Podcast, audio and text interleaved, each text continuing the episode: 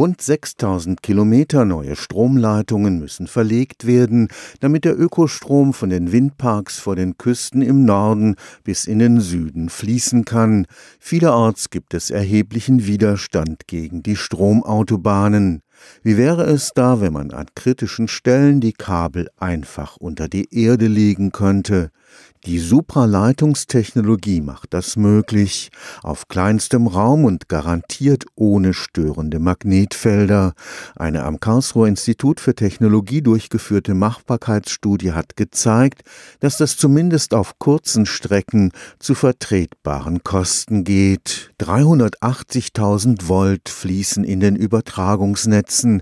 An manchen Stellen müssen die Leitungen auf jeden Fall unter die Erde, beispielsweise dort, wo Gas Gasleitungen kreuzen. Es liegt an der magnetischen Kopplung. Es gibt eine elektromagnetische Beeinflussung zwischen dem Elektrokabel oder Energiekabel und dem Stahlmantel der Gasleitung. Dustin Kottonau forscht am Karlsruher Institut für Technologie.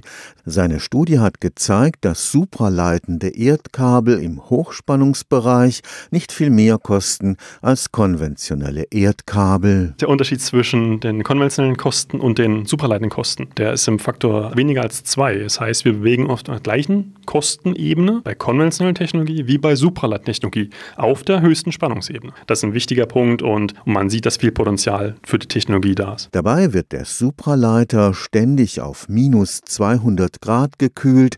Der Strom fließt dann nahezu verlustfrei. Im Prinzip kann man das in zwei große Teile unterteilen. Das ist der innere Kabelkern da findet die Stromleitung statt und auch die magnetische Schirmung. Und das Äußere ist die thermische Isolierung. Ganz im Inneren des Kernes ist im Prinzip ein salopp gesprochen ein Rohr. Und in diesem Rohr wird unter Druck gesetzter flüssiger Stickstoff durchgepumpt.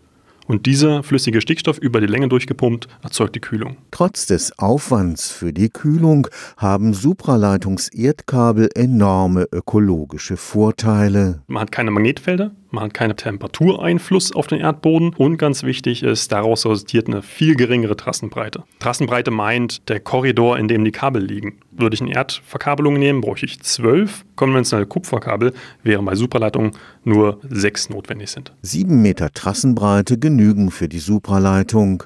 Leider sind die Leitungslängen bisher auf fünf Kilometer begrenzt. Wer mehr will, muss die Kühlung verbessern. Und das macht auf der Länge den größten Einfluss. Also umso länger eine Kabelstrecke wird, umso mehr spielt die Kühlung und die Isolation der Kühlung eine große wichtige Rolle. Thermoskanne im Prinzip, die ganz lang gezogen ist. Irgendwann, selbst wenn eine Thermoskanne gut ist, über eine große Länge integriert ist es sehr viel Wärme, die einfließt. Und die Art der Thermoskanne zu verbessern, das wäre ein wichtiger Punkt. Stefan Fuchs, Karlsruher Institut für Technologie.